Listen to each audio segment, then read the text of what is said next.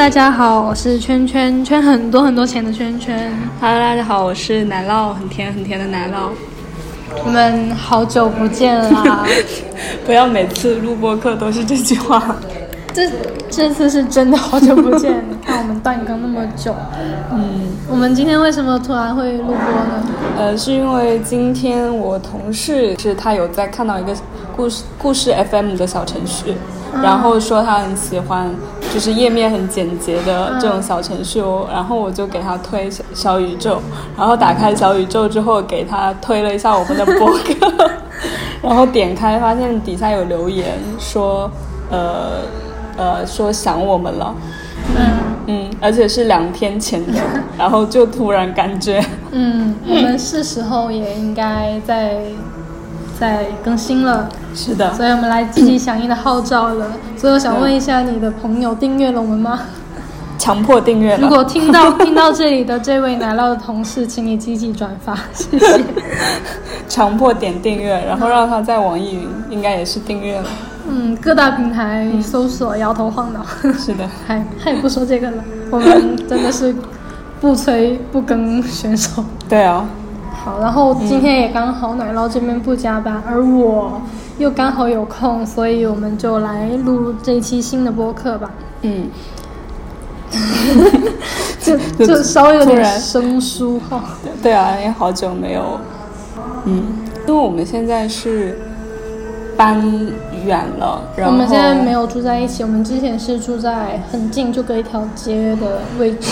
对，而且工作也没有在一起了，所以呃，需要录播课的话，嗯，怎么说也得大家都有时间的情况下，其实还挺难的。而且还要选一个大家都方便的环境，对，而且要想好，大家就我们已经录了一年多了嘛，嗯，就是 该该说的也说的很很多，然后新的想法总是会比较少嘛。嗯，所以呃，选题对我们来说也是一个还蛮大的挑战。，对，因为没有想法就没有新的选题，是的就，不知道说什么。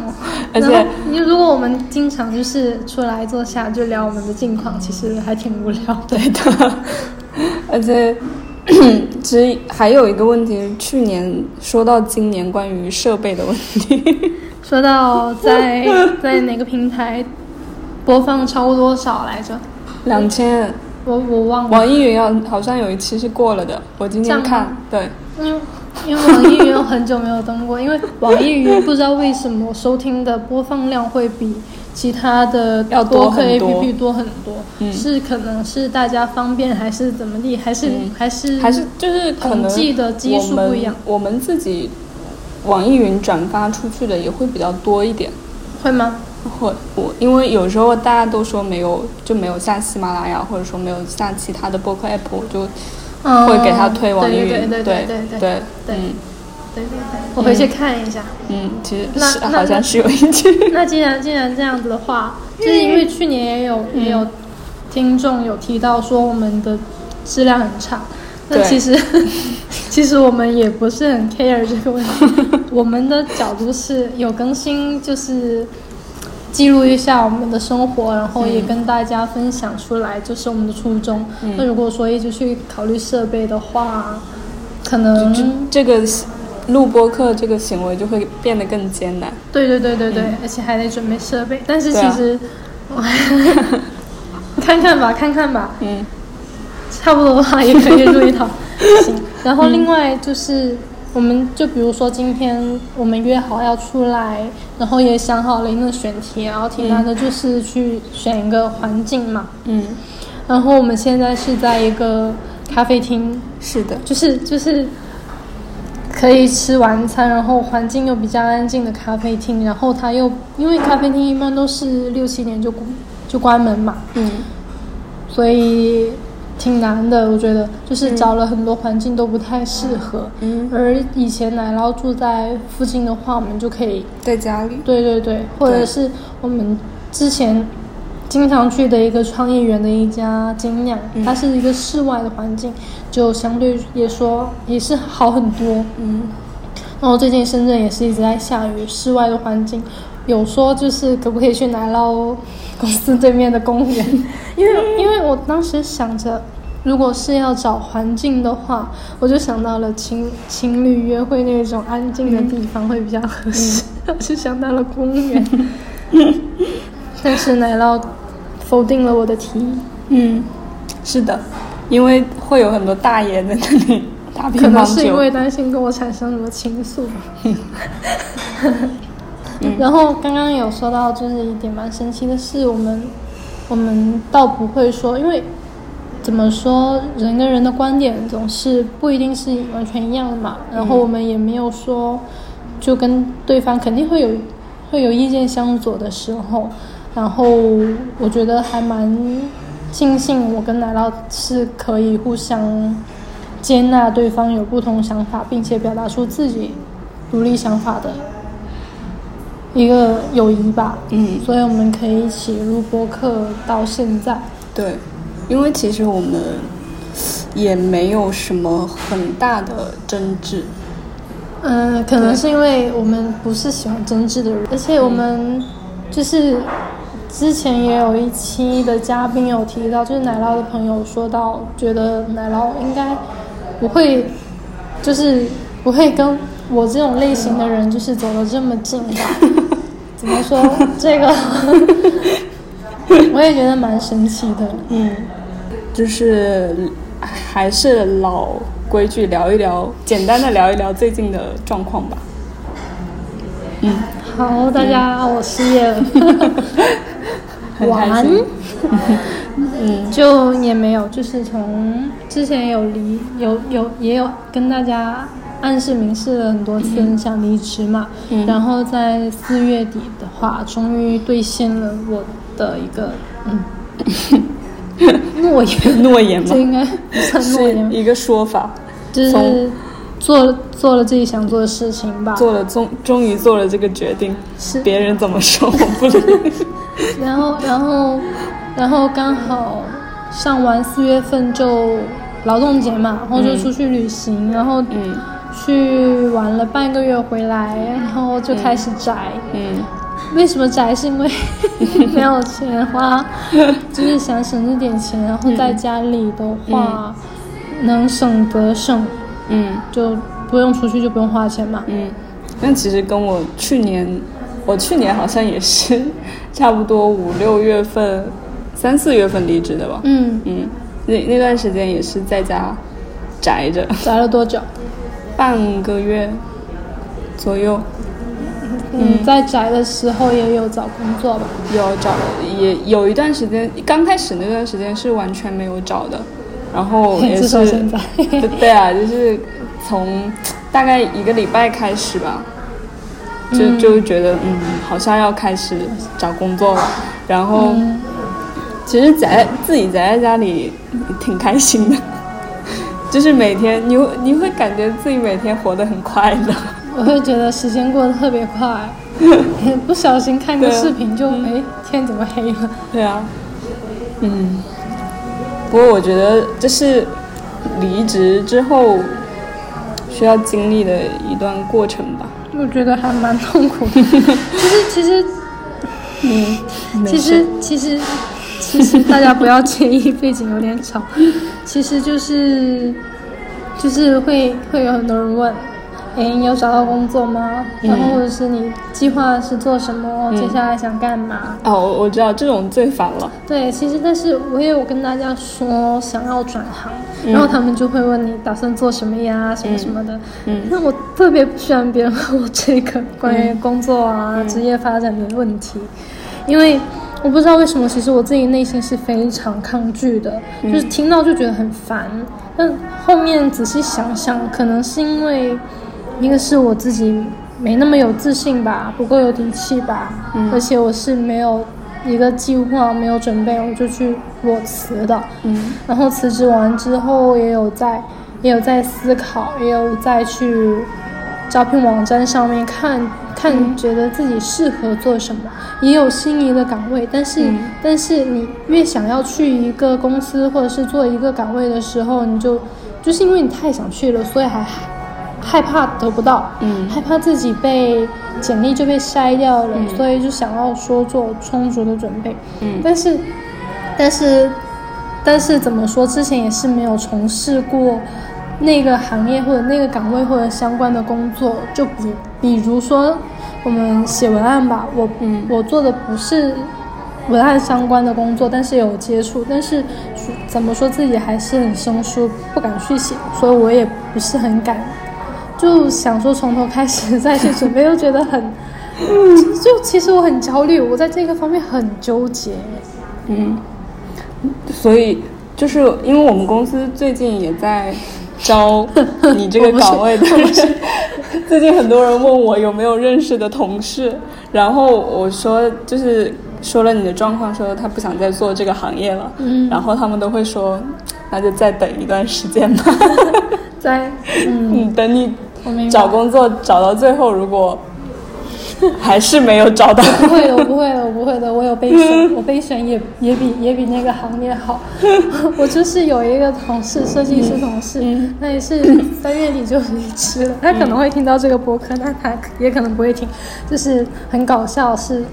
他就是在进这一行的任何公司都是没问题的，嗯就是我们在这一行做到了这个阶段了之后，就是去同行业、同类型的公司，是去哪家都没问题的，无非就是薪资高一点、低一点。对啊，怎样做什么项目对啊，其实都差不多，对对对对对，然后然后呢，他就是找了一个多月，就是想去的公司都又不太合适，嗯。就一直在想要不要回来，要不要回来。我就一直劝你，我说，嗯你你怎么回都能回来，但是嗯你不急这一时半会，你再给自己多一点时间出去看看。那我也是告诉我自己的，所以我就告诉跟自己说，不要着急，不要着急，一着急等一下又跨回这一行，我就完了。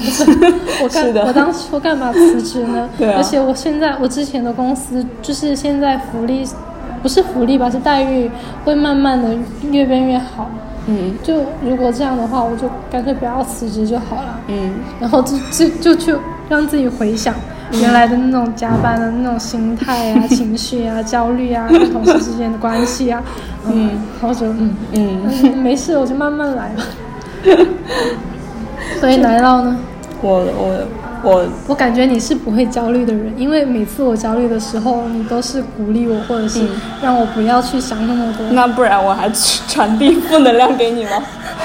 其实我最近就是年后回来是有一点点焦虑的，就是我感觉我现在跟你的跟你去年的状态是有 就是互换的可能你到了我去年的那个 年年纪，身份互所以可能，到了那个年纪就已经会经历这样的事情。对，就是就开始很焦虑，就工作上面的焦虑，包括就是现在其实最主要对我来说的焦虑是，可能就是到了这个年纪，对未来的一种 规划呀，或者说未来要走下怎么走，也是或职业发展。职也不是说职业发展，就是嗯。你你究竟是要在一线城市，还是说未来想怎么样？就是你到底你就是你卡在一个中间的年纪，然后你要想想我们我们的简介，我们播客简介，对呀你才二十五，我我们能成为想成为的人，但我们究竟要想成为什么样的人呢？就是这个问题，但所以很多事情都没有想好。那我现在就是觉得，如果很多事情没有想好的话，那就多赚点钱吧，没想好你还来录播客，这没有办法的呀。就是最近就是想要赚钱的这种想法变得非常的迫切。我会我会我会对赚钱很焦虑，我不知道为什么。而且你知道，对赚钱的这种欲望或者说这种焦虑一提升，你的消费欲望会下降很多，嗯 会上涨，会下降。会。上涨，对对，最近不是六幺八嘛，嗯，往年六幺八都要买很多东西嘛，就是今年。往年女神节六幺八，然后然后国庆，然后双十一、双十二都会买很多东西。对啊，对啊，对啊。然后就就今年是别人跟我说要我去帮他淘宝助力什么，我才知道哦，原来618六幺八开始了已经开始。对，而且我从过年来，我跟你说我不买衣服嘛，嗯到现在真的没有买过一件衣服，嗯，就是就是消费的欲望真的慢慢下降。我我现在也不会没事去刷淘宝，嗯，嗯，就是主要是想赚钱，我还是会，但是一心搞钱。但是我不会，我不会盲目的买，嗯。就是可能自从我们之前聊购物那一期有提到。到后面就真正去看清楚自己是不是真的需要。那其实我觉得我自己要消费的这这个行动中会嗯。变得理智一些，嗯。但是花钱之后还是很快乐的。嗯。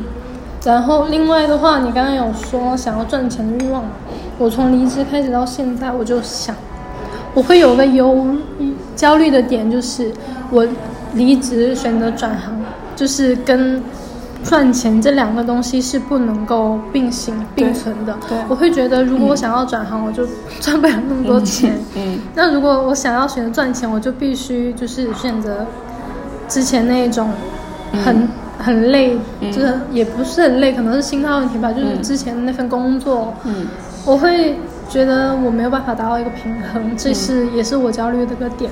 但是我会觉得，只要你学习能力，你上你上进的话，是不是新的工作你也可以很快上手，然后去继续发展？我也是抱着一个这样的心态去选择了裸辞的。嗯，其实呃能。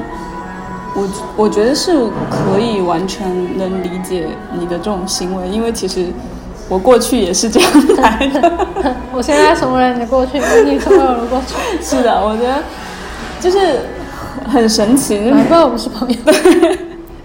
你 每次复盘的时候都会觉得非常的神奇，很奇妙，人生的这种经历。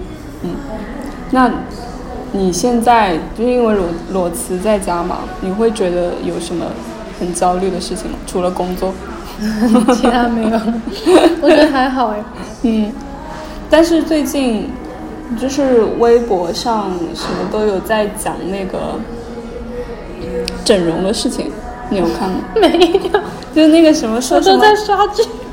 整整成那个什么精灵耳，就是他跟我说，就是现在很流行一种微整形，就是整成像精灵那样的耳朵，有点尖尖的。我我不知道，我理解不了。因为我也理解不了，就是当大家都整容这个东西都武装到耳朵了，我觉得好神奇。我觉得我会想要通过医美改善一些皮肤的问题，比如说毛孔粗大、黑头很多，我是草莓鼻，然后就是我的痘痘，嗯然后就是我皮肤状态，嗯就是我可能会想说通过医美去改善皮肤，但是我不会说去整。嗯我也有看到微博有个人想要弄高颅顶，弄到头有个洞，哦哦，我觉得好可怕，这是我不能接受的。就是感觉这种容貌的焦虑是我不能认同的。你会有容貌焦虑吗？我没有，你看我今天，我最近真的不洗头不化妆，然后就也随便穿。我最近护肤也很懒，那身材呢？身材我最近，因为我我身材最焦虑的时候是去年呃是元旦那会儿，嗯，我去参加 完婚礼，然后那个照片给我的反馈是那个样子的，就是从那那个时候开始有身材焦虑，然后一个月的时间有瘦十斤，之后到现在都是维持那个体重嘛。嗯。然后我前段时间不是又去当伴娘了嘛，嗯。然后那个出来的照片，我觉得嗯还行，过得去，然后就会觉得还好，但是我不太喜欢，就是突然被人有有人说你一句，就是有小肚子啊，或者说什么的，然后就会觉得嗯，好像是嗯应该再往下瘦一点。但我觉得是每个女生都有这样的身材焦虑。嗯，女生当然每个人都觉得自己胖。对啊，那你那你你是怎么样做到一个月瘦十斤呢？我觉得大家也会很好，也会很好奇吧。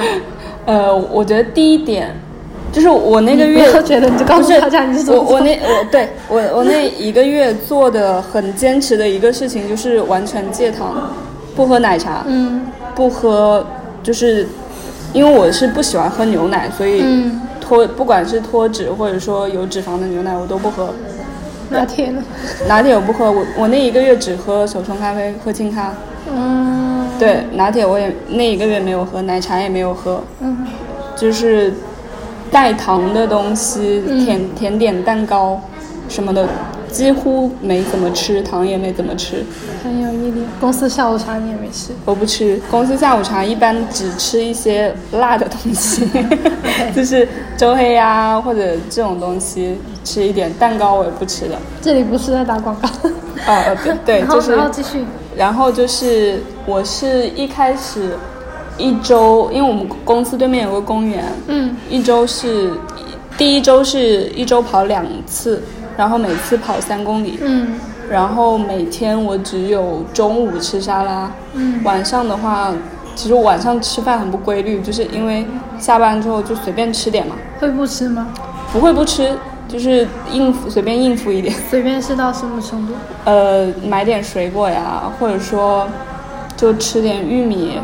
嗯，我我会在公司直接用个微波炉叮玉米，就是用纸巾打湿纸巾，然后把那个玉米包起来，放到微波炉里面叮五分钟就熟了，就可以拿出来吃。嗯，呃，然后纸巾不会着火。不会湿的好不好？就是要完全打湿，完全湿透，包包包厚一点。可以，下次可以试试用保鲜袋里面装水。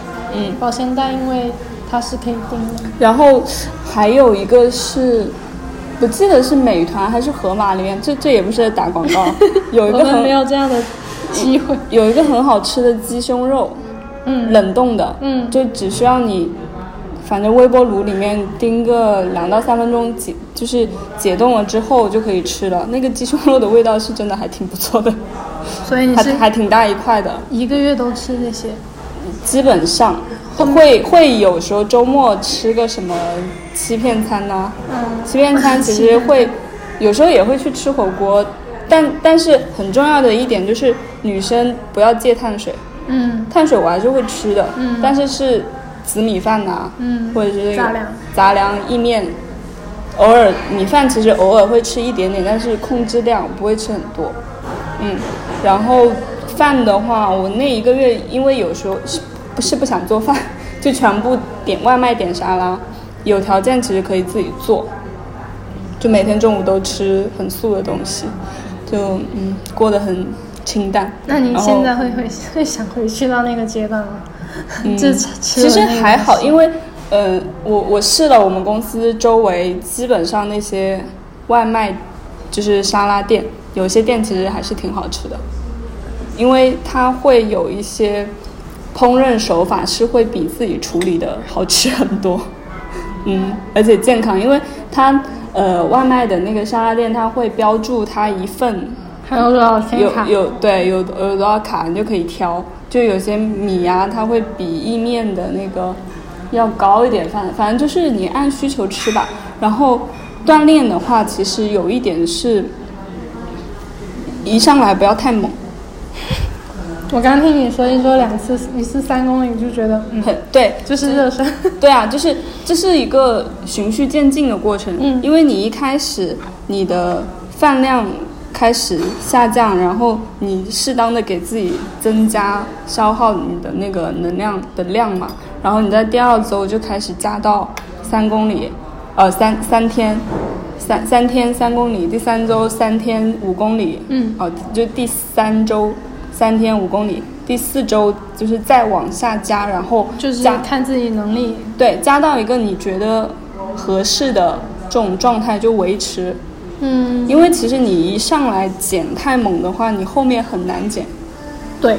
对，但是我也觉得是，就是你你的饮食的那个方式，可能不是我可以接受的。对我就觉得吃沙拉吃两顿我都已经吃不下了。嗯，但是运动就是要吃好。吃的沙拉。我试过，我试过，也有试过好吃的沙拉，然后一份能吃到饱的那种。嗯但是长此以往，就是我没有办法坚持这件事情太久。嗯，我其实像我是很喜欢吃辣的一个人，嗯那其实有些沙拉是没有味道的嘛，嗯买一些干碟，干碟辣椒酱，嗯，去蘸，其实也很好吃。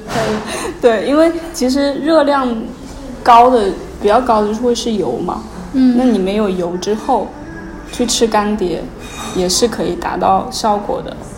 但一开始你也可以不用那么狠啊，我觉得减肥就是一个循序渐进的过程，嗯就大家量力而行吧。但是戒糖这一点是还蛮重要的，嗯，我会觉得其实油脂也是身体需要的，因为它需要，油和盐其实是油脂、碳水都都是身体需要的东西。对，就是适量就好，不用。嗯我最近也有在研究，我会觉得你就是正常吃，可以稍微吃少一点，嗯然后控制住不要吃，就类似吃个八分饱或者七分饱，嗯然后保持运动，就是循序渐进过过程嘛。对，因为呃，其实那一个月到现在几个月了，三个月了，嗯，我是没有反弹的。我这三个月也是想怎么吃吃就怎么吃，那你还现在经历了一个过年，你现在是觉得，就是现在这个体重还有身材是你能接受，你觉得 OK 的？我觉得 OK。但是如果能往下减也好，但不能的话，那就这样吧。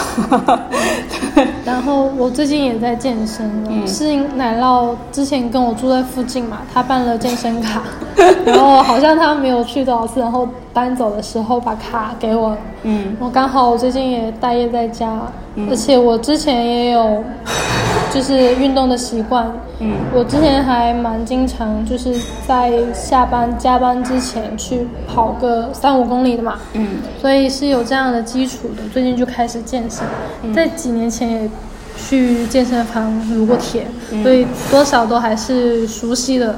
然后最近也是，但我健身主要是我不是想要固定的就是减肥减到多少，我会希望说我能一直保持健身，这样子的话就好像生活更加健康，然后成为自己的一个习惯嘛。嗯而且常年健身的人怎么样，怎么状态啊，皮肤啊，当然身材也会变好。我会很喜欢那种，嗯，像就是我们都认识的那个同事，嗯。办了五年健身卡的那个，嗯，他说办了五年，然后六千块钱，那种5000全国吧。六千五年，一年一千二，嗯，还是五千六年，不不记得不知道，了。反正差不多。然后就是我觉得他是一个非常自律的，对，我会觉得他那种状态很好，对，而且他可能也就是去一个小时撸个铁。我现在、嗯我现在知道的，原来一个小时真的还可以做蛮多事情。对的，只是做无氧的话，有氧的话可能就嗯，然后嗯我自己其实也是对我自己的身材啊，就身上肉肉还蛮多的，嗯可是我也不会去听别人说我胖啊之类的那种，嗯我会去。嗯，就那样你就说呗。我自己要是真的想的话，不是不行，对我是这样的一个心态。嗯而且我之前还蛮多同事就是就是笑我的，因为我们我当时团队的直男还蛮多的嘛，喝个什么下午茶就开始说，嗯，其实很难听，但是你不要放在心上，我是这么觉得的。对，因为你知道直男的思维就是会，这里对这里对各位男同胞没有任何那种，就是有些可能说的话会让人家心里不舒服。对对。然后我现在就是会学会反驳，嗯，我就是就是你怎么反驳的？我，因为我们对身材来说，我们办公室的人没有什么资格说，就是 对，对，但是有时候他们会说一些非常，嗯。呃，在我离职之前嘛，然后呃，公团队还是缺人的，嗯。就有问他新同事什么时候来，嗯。然后刚好新同事过敏了要请假，领导就觉得就是小女生臭美，嗯。就是才会说过敏了就不敢见人这种说法，然后我就直接怼回去，我说，呃，这样的话有让我感到不适，我觉得。身体人家过敏的话，严重是会死人的。你也不知道人家是过敏成什么程度，嗯，然后这样子，如果而且不仅仅是女的，对，男生如果过敏很严重，他也会选择请假或者是晚一天报道吧，嗯。这是无伤大雅的，而且是别人自己的选择。对然后到了那个同事入职的时候，我了解到他是因为打了疫苗，嗯。身体开始过敏了，嗯。所以我会觉得，嗯，并不是人家矫情。对啊，哦，之前我我们也是一个同事，就是说生理期请假，嗯然后我领导就说 说什么呃生理期请假要请一天，就讲这种话。我说你说话注意一点，我也是个女的。直接这对。啊，我我我我直接怼我领导，所以我领导现在天天说我是他黑粉。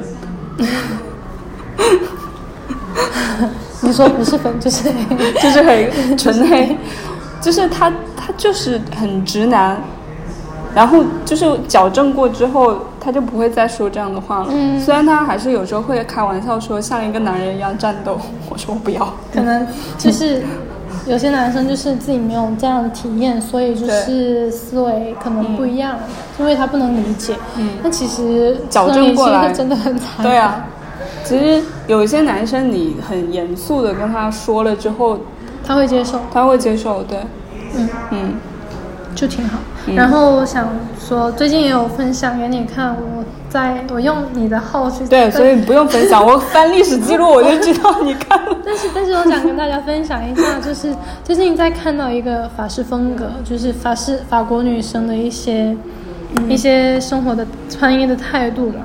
然后有一个我还蛮觉得蛮那啥的，他们就是会保留着很多，就是他们觉得不完美的东西，他们不喜欢太完美，比如说皮肤上的斑啊、皱纹啊，然后他们也不会说去费力的去掩盖瑕疵，然后不会画很太厚的妆容。嗯他们会觉得太完美了，像是带了滤镜，像是那种瓷娃娃一样。嗯所以就是他们觉得那样子很真实，我觉得还是蛮 nice 的。然后另外的话，他们也很低调，就是买了什么样的，比如说包啊，就买了什么东西，并不想让别人知道。嗯他们觉得那个是他们私人的独特的东西，但是其实更多的人会倾向于穿大牌或者是追随时尚的潮流，但是这样子的话就会显得随波逐流了。嗯另外，他们也会去健身，但是他们不会谈论健身，他们也是觉得健身是一个私人的事情啦。然后就是他，这是他们的一些生活态度啦。嗯然后另外就是他们买衣服也不是说会在网上买很多东西，而是而他们仍然会跟家人啊一起出去购物。嗯然后我觉得就是有有有一句话我很喜欢，就是他们懂得什么是适合他们自己的，什么是他们自己喜欢穿的，什么是男生喜欢看的，他们会根据这些来打造他们自己的衣橱，所以这些都和时尚没什么太大的关系，主要在于对衣服的感受。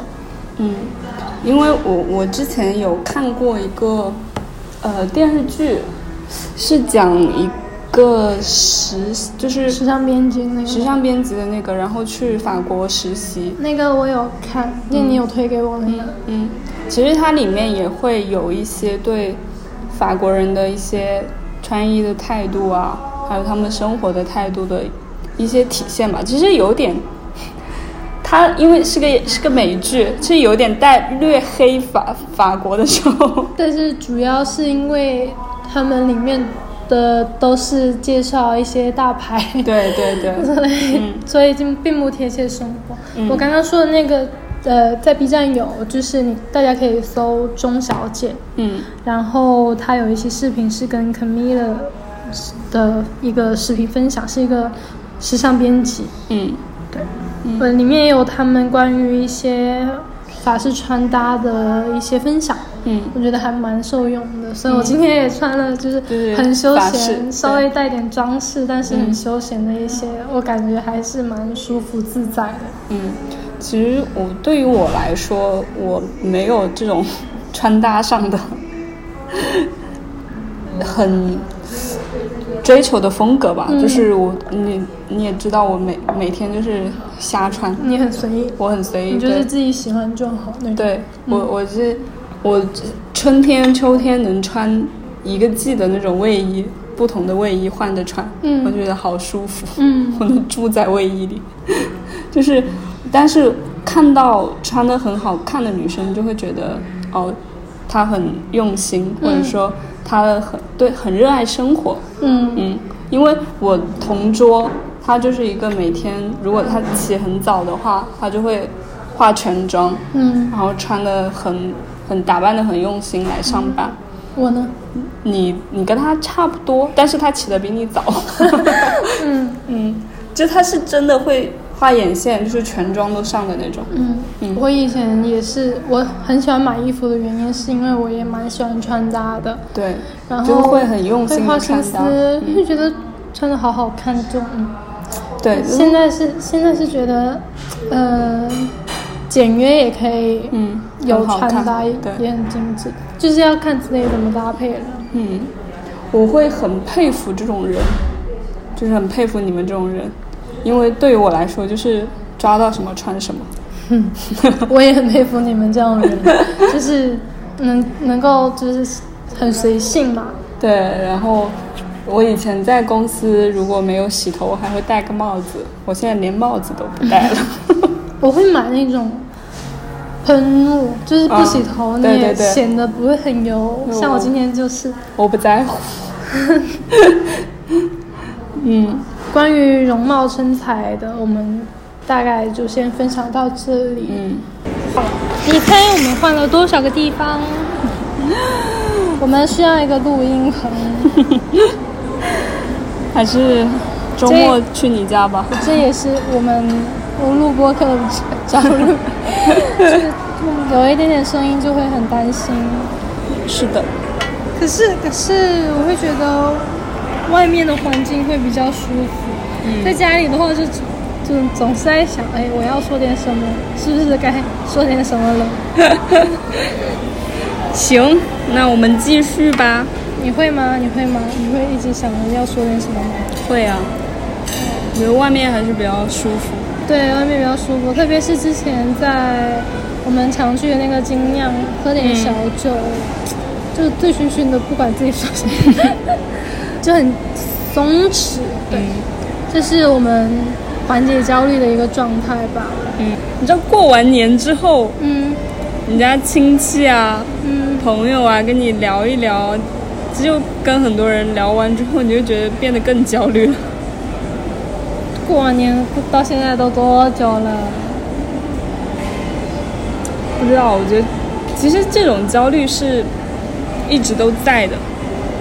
我我其实还好，嗯我的焦虑不是我家里人给我，嗯我家里人一直秉持的一种观念就是，宁可我回家去当一个卖衣服的小妹，嗯或者是自己开一家小店，对啊，都比我自己在大城市里面打工要好。对啊，我家也是这么想的呀。但是我觉得如果回去的话，还是多赚点钱吧。就是就是他们他们当当他们表达出了这个意思之后，其实能明显感受到，其实我家里人也没有说要求我挣很多钱这种想法。嗯所以我一旦告诉他们我有自己想要追求的，然后就不管他们说什么我都不听，那其实对我来说就是另外一个平衡的一个状态了。嗯，但是就是我会觉得在你在大城市，如果想要扎根下去，你想要在大城市有个未来，就是这种给我的感觉会压力更大。如果回去的话，其实反而没有什么没有什么焦虑的。对，可能也就是我家人觉得我可能这一辈子都不可能在深圳买房，对。还不如早点回去，踏踏实实住家里，还不用交房租，多好。对啊，但是我觉得回去已经习惯了这边的生活，回去很难适应。嗯。然后每当是假期回去，就觉得一天到晚在家里不知道干什么，嗯。没有朋友，嗯。周围没什么娱乐消遣，嗯。甚至没有什么逛街的地方，就啊，好难接受哦。嗯，是这样子的，所以所以这种想法会给我的压力更大。嗯而且我呃，但我最近其实会有缓解一点点，因为我五月份的时候去参加了朋友的婚礼嘛，嗯就看到他们很多人现在都生了小孩，就是带着孩子过来参加婚礼，然后跟他们聊他们最近的这种状况，就是聊完之后，你会发现好像结了婚、生了小孩之后，生活也就这样过着，没有什么特别大的变化，就是生活只要一直还在继续的话，其实这些东西所有问题都可以解决的，就没有什么值得特别焦虑的事情。就是莫名其妙这种焦虑反而得到了缓解，而且其实不解决也没什么问题。对的，就是你会你反正人生就是会一直这样过过来。嗯嗯我前两天有刚好听到一个播客，然后里面有句话，嗯就是他们也说他们很焦虑，嗯然后呢，他们也很努力，嗯而且他们说我们这么普通，嗯，但已经是我们最好的样子了。是的。然后我我有个朋友就是在上海嘛，他、嗯他从我去就我离开上海的那一年，他就说他要离开上海，但现在他还在上海，就是他他也表跟我聊了，就是关于焦虑啊，关于工作就不得劲的这种事情。就是他以前也会对结婚生小孩，就是这种过程，或者说选择回家怎么怎么样，有一个呃规划吧。但我就是这种规划，反而会让自己变得更焦虑，就是好像我们不在这个规划内完成这个事情，我们就会错过很多东西一样就比。如说多少岁要干什么对对对你嗯会有吗？我现在没了。你现在没了，就是曾经有，是吗？对我以前会有，我以前会想说，呃，什么三十岁干什么呀？三十岁买一个 mini，对，二二十多岁我给，你，我替你记着。二十多岁，二十七八岁的样子结婚，然后三十岁之前生小孩。我以前会有这样的想法，对，我昨天刚好有一个朋友，嗯。就刚好在聊聊到，他就他是今年刚结婚了，领了证，然后他突然问我嗯。打算什么时候结婚，嗯。然后我说我被你吓了一跳，因为因为其实我是根本没有在我的未来的规划里没有把这件事情放到我的计划里面，嗯。但是我会我会焦虑的是，我家里人是替我计划着的，就是他们总觉得你应该干嘛干嘛，嗯。他们很想说，很想知道我的男朋友啊，嗯。然后或者是他的工作，或者是我的工作，我未来的规划，这些他们会很会很好奇，会一直问。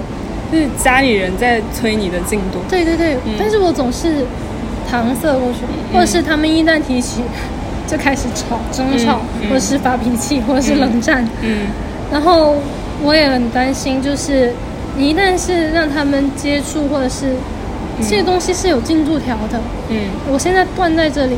嗯。但是进度条一旦是继续缓存的话，嗯。他们会继续往下的去催，嗯。催你结婚，催你生育，生完生二胎，买房、买车，这些东西会催，所以我会，我是选择一个逃避的方式，嗯。因为我尝试了，我以前尝试过跟我母亲沟通，嗯。那她当她当时是有心平气和的跟我沟通，嗯。我以为她听进去了，嗯。但没想到后面还是这样子，嗯。我就觉得这是一个不我沟通不了的，嗯。他不接受，我也不接受他的问题，所以我就逃避了，我就觉得，嗯。啊你就说吧，我我我也就嗯。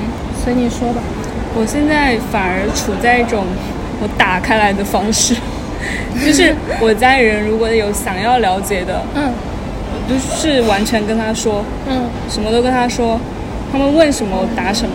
可是可是我他如如果如果催的话，我就说不着急。不是，或者是嗯。你、你刚刚说的可能是一方面的情况，但是有些观念或者是有些，比如说工作，对，他们你说了他也不一定是完全理解，因为嗯。我我可能我家里面没有类似于、类似广告这种家里面也鲜少涉及，他们更不可能接触，嗯，他们接触的都是一些很传统的工作，对啊，像所以他们不理解我我我妈也会说，如果当初去呃考个什么护士证呐、考个教师资格证呐、考公务员啊，其实都会说这些。我我现在的就是应对的方法就是敷衍，就嗯好，那没事，我就嗯，就是我觉得怎么说呢？我父母现在对我处于那种半放弃的状态，就是你想怎么过，就是你觉得自己觉得过得舒服就好了，嗯，就可能在我对他们就是他们问什么我答什么，就是我会很努力的想向他们去解释我现在的想法，嗯。然后解释完了他们听不懂，嗯。他会觉得，嗯，好像是他们自己的问题，嗯。就是因为他们听不懂，但我没办法，因为如果非要去解释的话，其实就会起争执。嗯对我，我会每次我会跟他们说，我说你听不懂，你就要就是就是用你们的那种想法去跟我说的话，那那你给我打电话就是要吵架的。嗯嗯，我说要不你就不要问这些东西。你要问的话，我讲给你听了，你又来说我，我就这这我就很不高兴了。可是有时候我会觉得，嗯，父母对就是也是我就会关心你，就很好奇。是，我我知道他们的好奇，所以我说我会，我我会跟他们说，但如果他们不理解，就是要用家长的那一套来说教我的话，我就很不高兴。嗯好不容易我们打一个电话，就不要为这种事情吵架。嗯其实我觉得家长，嗯，也只是想找一点点安全感吧，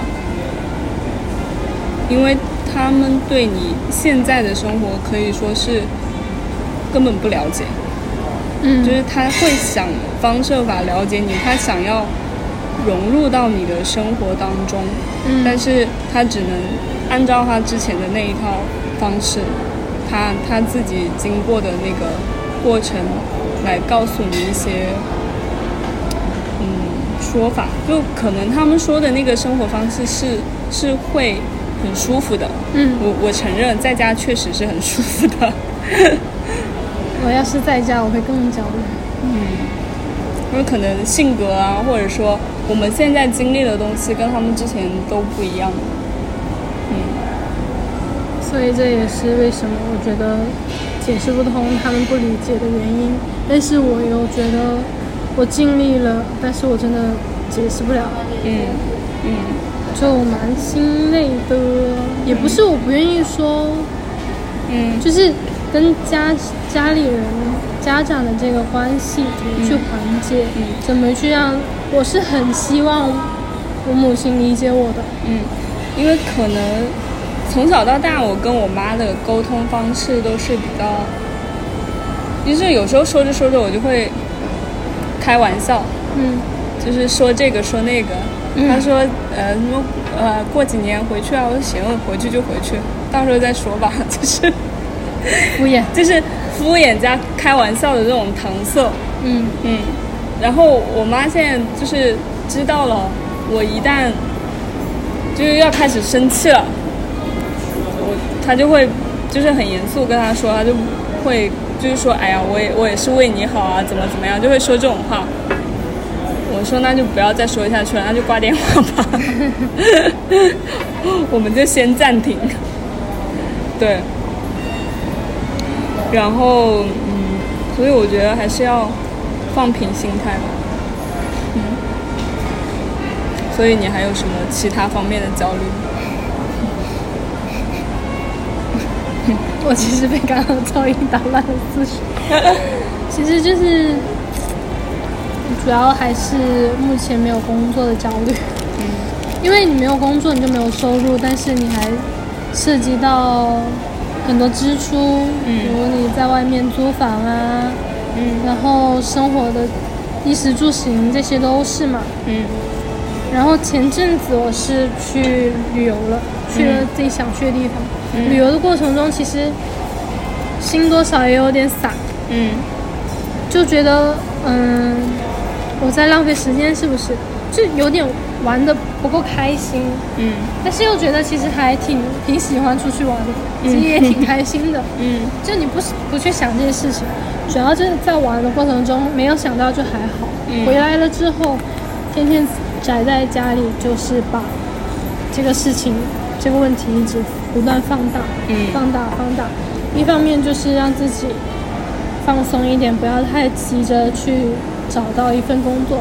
一方面又觉得啊、没工作怎么办？家里人也在问，身边的人都在问，我回答不了。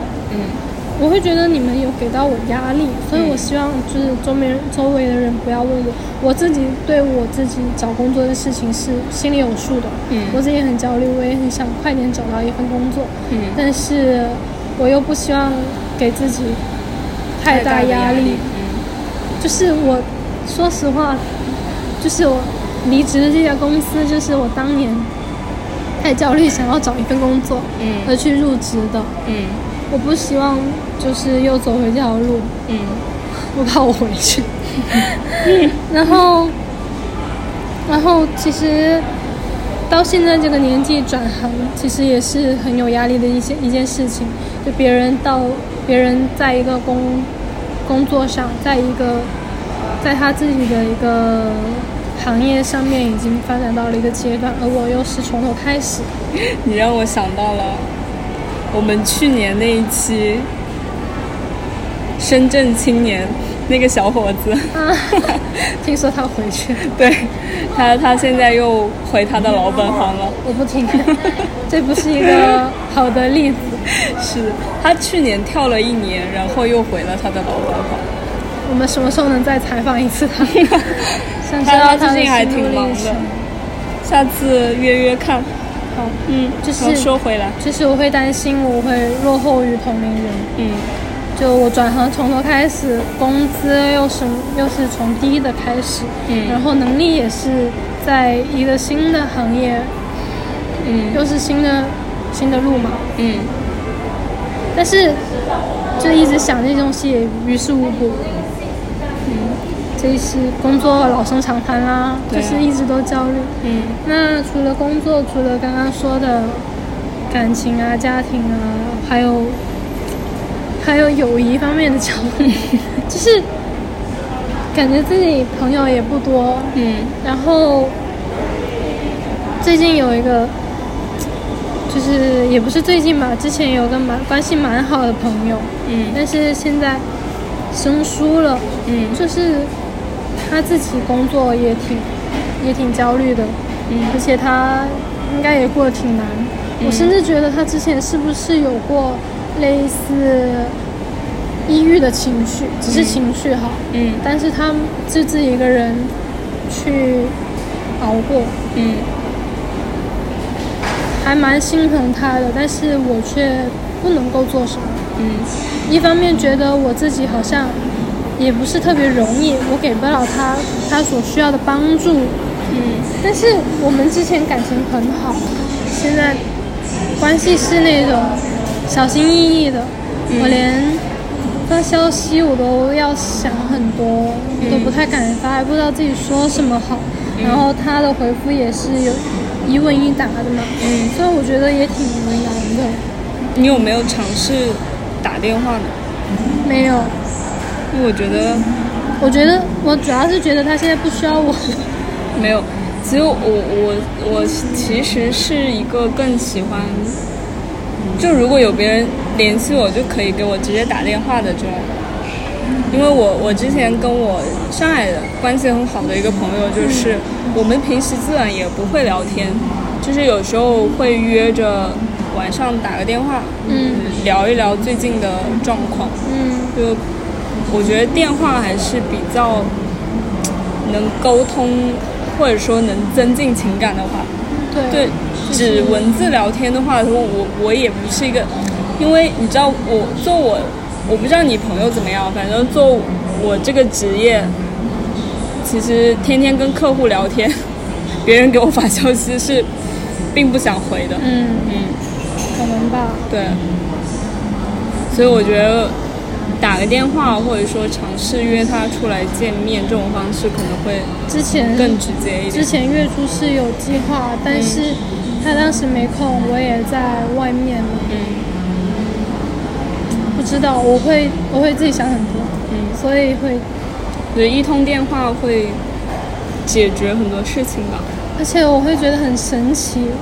我以前要是还在工作中的时候，周末是很乐于去找人出来玩的，嗯但是现在没有了。现在即使天天宅在家，也不想出门。嗯一个是觉得花钱，嗯一个是觉得觉得啥呢？我还没有嗯挖掘到我自己内心的真实想法，嗯就是就不是那么想。嗯，能理解，因为我现在基本上周末也都是宅在家里。活动的话是因为天气热。对，也也有可能因为天气太热了。活动的话，基本上就是在现在住的周边活动一下。而且我也觉得很难去找话题了。如果你们不是经常见面的朋友，嗯就他的工作跟你的工作没有交集，互不理解，这个是一个。嗯要是也没有什么感情方面的新鲜事情，对。也不会去说，家庭也就那样，就那我觉得。很神奇的一个是我我之前在上海的那个室友，就是我这一次劳动节就是去参加他的婚礼嘛，是我们俩是我离开上海之后到现在，其实基本上都没有怎么联系，嗯就是只是他结婚的前就是半个月吧，他突然给我发消息，问我在不在。我我当时有看到他朋友圈，我知道他大概是那个时候结婚，嗯，然后他是突然给我发消息，然后说了一句“我想你了”，然后就邀请我去上海去他的婚礼嘛。嗯然后但是就是我们这次见面发现也没有生疏，嗯就是可能也有几年没有联系了，平时也就是朋友圈评论评论这样子，又觉得还蛮奇妙的，就会嗯，我不知道，可能也也有是跟人的性格，就是两个人的性格都有关系吧，嗯，嗯。我会觉得我有一些朋友，就是你不用担心什么时候你们见面还是会，对，但是就总是会有那么一刹那，感觉大家好像都有点变了，可能是因为经历啊、嗯生活的压力多少嗯会摧残人的内心嘛。是会的，也不是刻意的想要怎样，但是嗯久而久之，有些事情会变了。嗯，因为有一些可能是他变了，也有可能是你变了。因为有一些朋友给我就是突然发消息，你会发现他的话很难接，就他一上来就问你呃最近怎么样，工作怎么样，就是有点像，嗯，怎么说呢？就好像有有有一点点像跟你要要跟你比一样，就那种感觉，你知道吗？嗯就会让人觉得很不舒服，嗯，就是这种话题也很难继续下去，对。嗯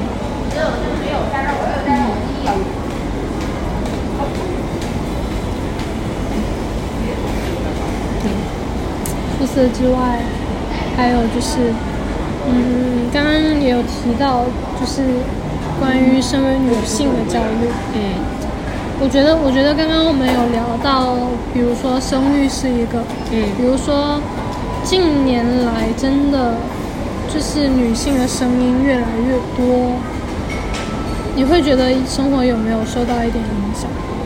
嗯，目前来说的话，我其实还好。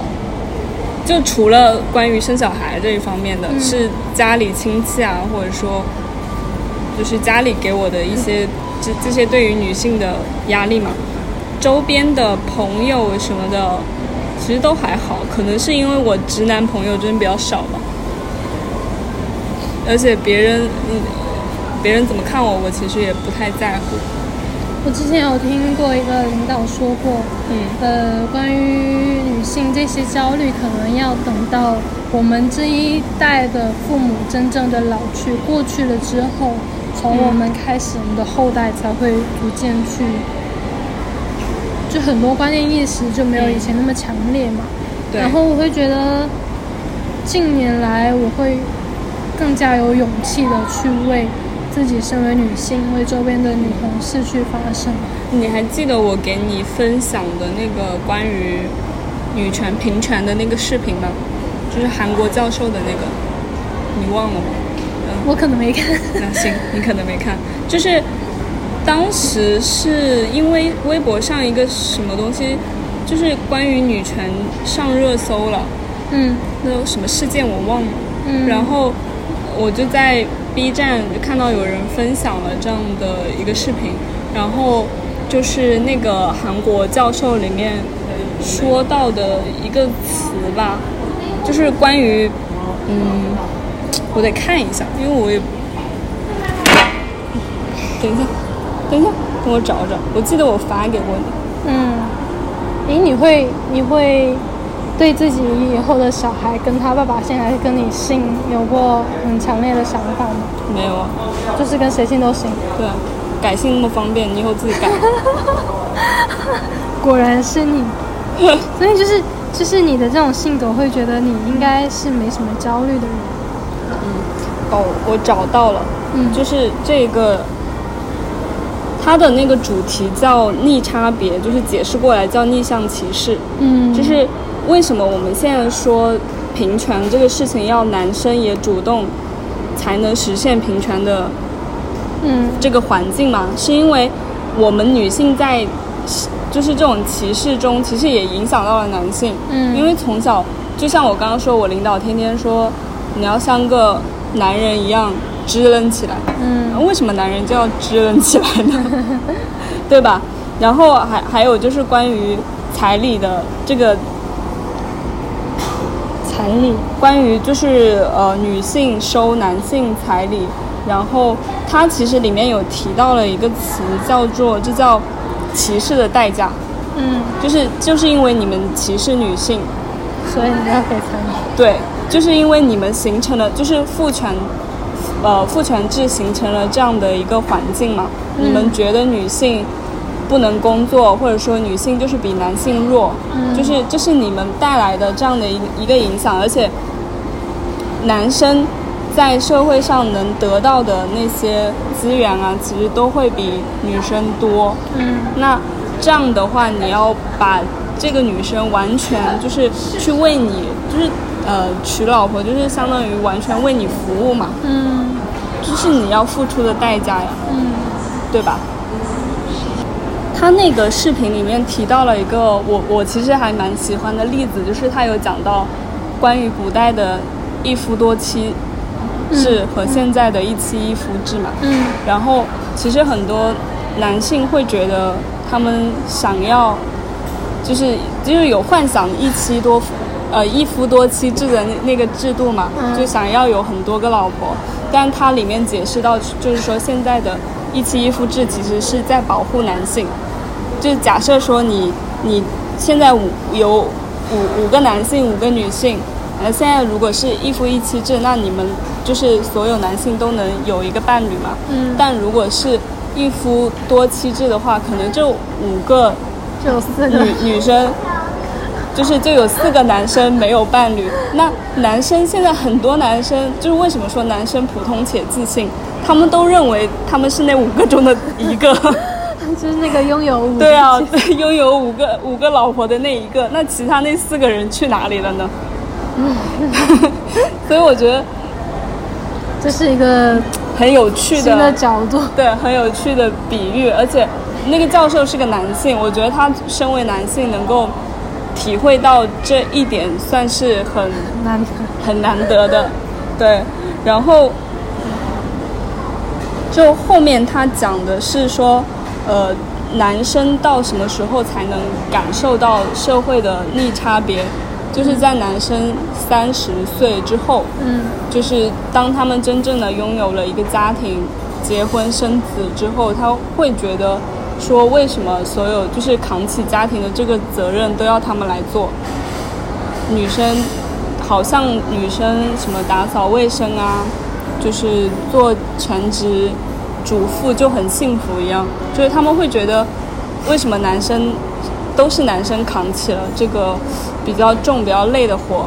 那在三十岁以前的话，大家约会嘛，就是男女还会觉得男女是比较平等的。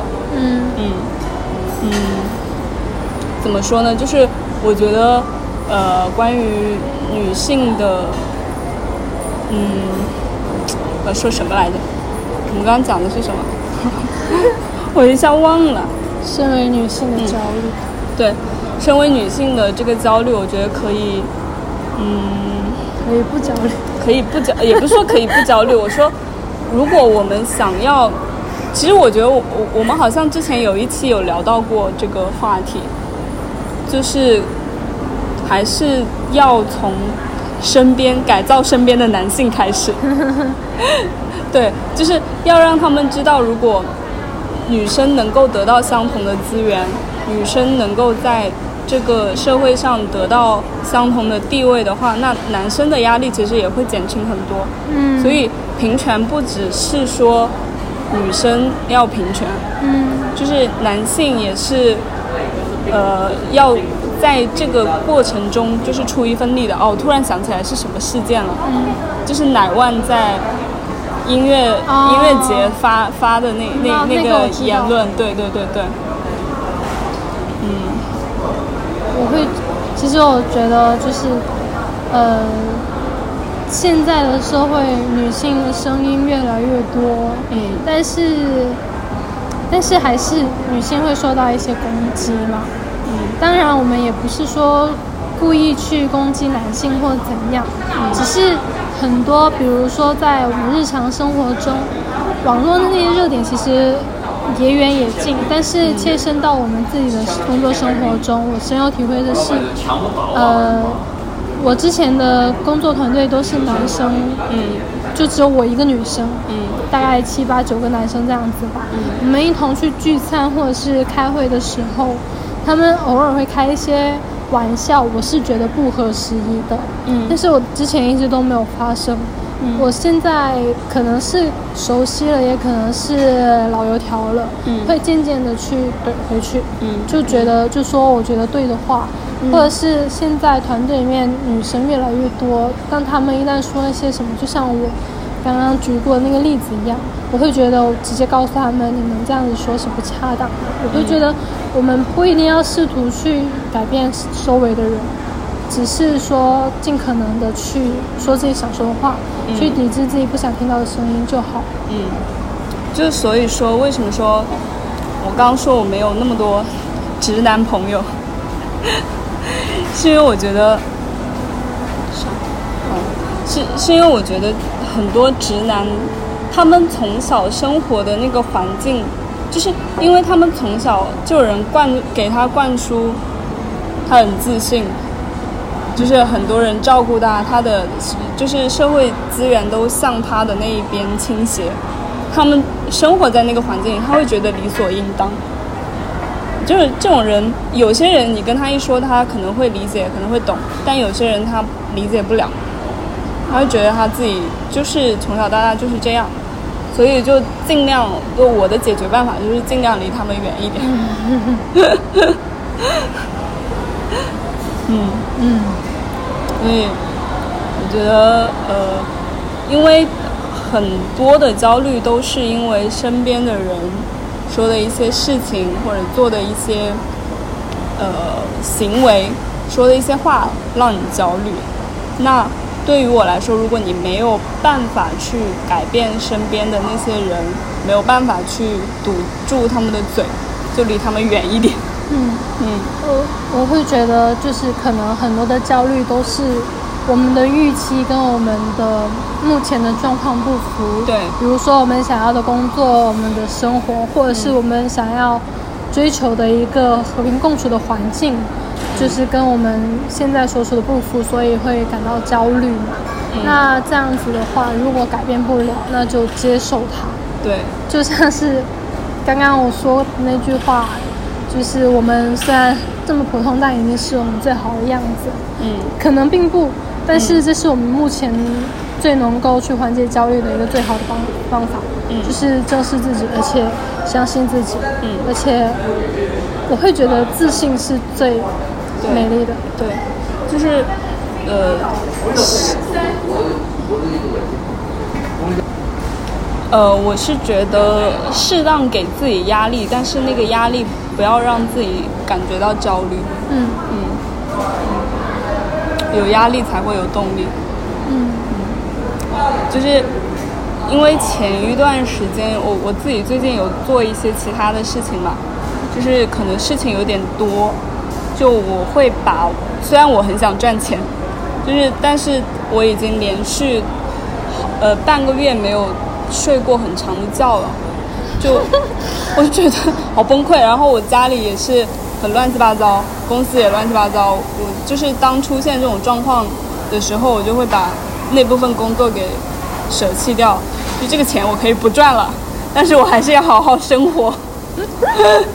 我不能为了赚钱或者为了呃满足，其实这是个人欲望产生的东西嘛。嗯就为了那些欲望去打乱自己的生活方式，嗯我觉得很不值得。嗯嗯，其实，呃，感受当下吧，是我我自己的生活哲理。